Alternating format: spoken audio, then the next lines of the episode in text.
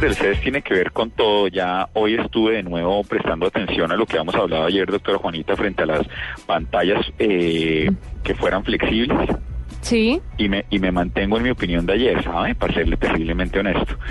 Porque no, lo, lo que alcancé a ver justo antes de salir corriendo para el programa, eh, eh, estaba en lo cierto mi sospecha, y es que eh, uno estaba esperando encontrar esta pantalla flexible que se pudiese meter dentro del dentro del dentro del bolsillo a los Harry Potter y en realidad lo que empezamos a ver fue la tecnología OLED de la cual hemos hablado no solo porque tiene una mejor eh, resolución gráfica, sino porque tiene esa posibilidad de flexibilidad. Es- Esta tecnología OLED de la que llevamos hablando desde el año pasado aquí en la nube, pues imagínese que Samsung y LG lanzaron unas televisiones flexibles. Y Ay, sí, vi por parece ahí. más parece más un lente de contacto grande. ¿Y el precio? ¿Cómo? Porque es que... ¿Esas son las OLED? Sí, ¿Las señora, curvas? pues no, no, no, no, no son las OLED, lo que pasa, pues digamos que hay OLED que son completamente rectas. Pero explíqueme parte qué es de las OLED. ventajas, señora, ¿Qué es OLED? Que yo estoy perdida con ese término. no, se acuerda que lo, lo- ya lo definió la semana pasada Santiago, pero nos pareció enredadísimo. En realidad lo que estoy viendo acá es que un- lo, lo que vi esta mañana es que uno de los una de las de las de los principales motivos para que para para que para que le han hecho tanto bombo y platillo a la tecnología OLED es la posibilidad de, flex- de, de flexionar las pantallas, pues de sí que sean flexibles. Pero lo que le digo, no he visto nada, absolutamente nada flexible.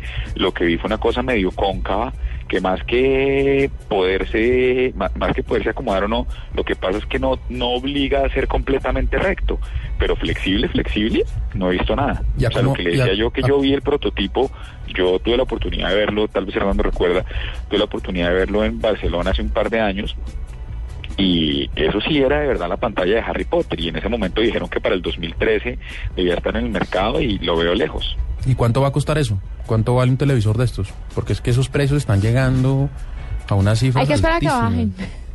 Hay que esperar a que todo el mundo los tenga y que bajen. Sí, Hay que ir a Pues mire, yo hoy puse un par de fotos de la televisión 4K de Samsung en, en Instagram y en Twitter para los que para los que eh, tienen el placer de seguirme, no mentiras, para los que me hacen el favor de seguirme. y, y uno y uno se da cuenta y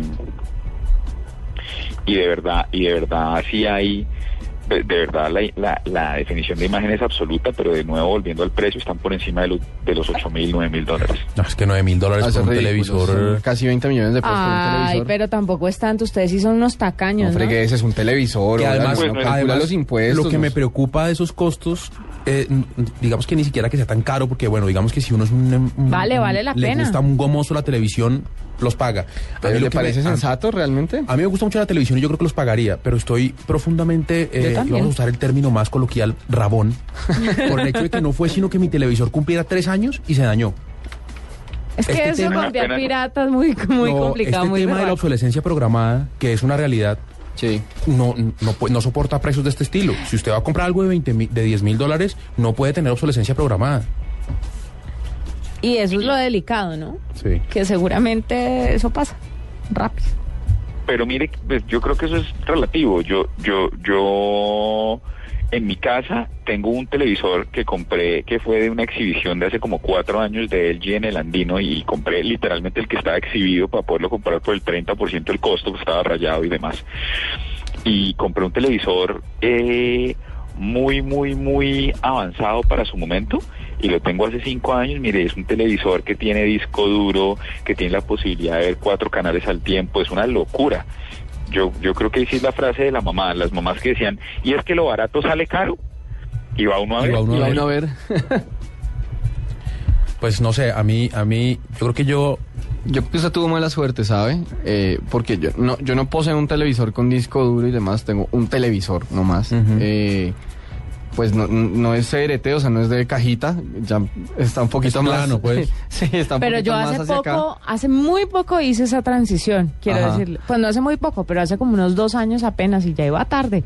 Si no es porque el otro se me fundió, no la hago. No, y, y- y de nuevo, o sea, mi televisor es un LCD normal, o sea, con, pues con resolución HD, pero listo.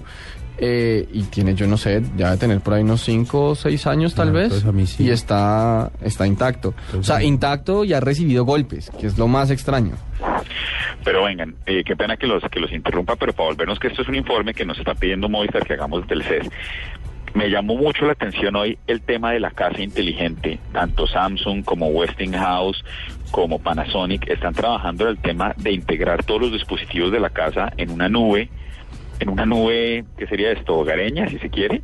Entonces usted programa la lavadora y al mismo tiempo, ¿verdad?, la temperatura de la nevera y todo esto lo hace conectado por una red inalámbrica. Eso, eso, eso me llamó mucho la atención, pero muchísimo. Otras cosas que me llamaron la atención, me, me pareció importante la gente que ha pasado por acá como si nada. Ayer estuvo Adam Levine, cantante de Maroon 5, ese es el que le gusta a usted o no. ¿A Bueno. quién? Pues espero que a Juanita. No, espero que es el que le gusta a usted, Pani, ¿cierto? A mí, a mí me parece muy tontico, la con ese verdad. bebé. Canta bien, pero es muy tontico. ¿Por qué? ¿Lo vio? ¿Se Sí, tomó una foto? estaba- estaba- ¿Mande un tuit? estaba- no, no, no, no alcancé. El, el tipo estaba en el stand de JBL y de Harman Kardon que están lanzando una cantidad de, de, de audífonos ahorita de un nivel impresionante. Y, y bueno, eso me llamó la atención. Por otro lado, pasó Will Smith y está por el, por el tema de las cámaras, pasó un minuto, habló como si nada. Y también estuvo en la bobadita del señor Bill Clinton. Ay, no, ¿viendo qué? ¿Qué compró? No, Está en un evento de Samsung, es que- ¿no es era? que el otro, el otro panel que fue interesante y que es un poquito más serio, pero que estuvo trabajándose con mucho juicio eh, hoy y se va a trabajar mañana, es todo lo que tiene que ver con e-health o salud electrónica. Sí. Esto está importante. Eh, eso me eso me llama la, la, la, la atención. Y lo otro, de verdad, mire, los dispositivos de audio, si uno tuviese que ver esto, estoy enamorado de los de los audífonos Harman Kardon. Usted no se imagina esa cosa, es Eh, impresionante. Diego, ¿vio Sí. las tabletas Polaroid? Las tabletas Polaroid, sí, sí, señora, las vi. ¿Y qué tal? No, pues... mire, ¿Baratas? que me no, ¿Me va no, no, no estoy seguro con qué precio van a salir al costo, por- al, al, al, al consumo público, porque, como le digo, pues aquí los que compran son, hoy celoso de, señor, pero yo puedo comprar esos audífonos. Sí, en una tienda, hermano. Sí, Esto es- esto a mí me compré un container. Véndame sí, esos. Exactamente. Véndame esos, véndame esos. Ahí ahí Pero aquí no hay descuento, que no. eh. Pues de según los que vaya a comprar. O sea, usted pensó que estaba en la pronto- feria del de hogar. De pronto dos. Y usted le dijo, me va a dar una vueltica y ya vengo. Le- iba uno a ver, numeral, iba uno a ver y sí. Eh, pero bueno, nada, eso me llamó la atención, dispositivos inalámbricos de sonido por todos lados y lo que le decía con respecto a la tableta Polaroid es, usted pasaba el stand de Polaroid y seguía al que al contiguo que era un slide, era un stand de Sharper Image y eran literalmente los mismos dispositivos en un empaque diferente y costaban más. Y uno les preguntaba al personaje de Sharper Image, es una tienda tradicional como de como de innovación y estilo acá en los Estados Unidos, como muy a los Bang Olufsen, y venga, y esto es el mismo que está allá, ¿cierto? Sí, ¿y por qué es más caro? Ah, no, es que el empaque es de lujo. No, Ok, pagar uno muchas por el gracias. paque de lujo, creo que ni el whisky. Y sabe a qué le vi mucho, solo para cerrar, perdón, le vi mucho al tema de de los manos libres, manos libres que vienen, que son los manos libres, pero ahora con, con cancelación de sonido, manos libres con, o sea, lo, lo que les decía ayer en términos de audífonos, hoy haciendo un zoom en Harman y Kardon, en, en Corby, en Spokane, en todas estas, estas- en Marley, en todas estas marcas, pues resulta que cuestan, haga de cuenta, 39 dólares y vienen sin el control para contestar o no contestar llamadas.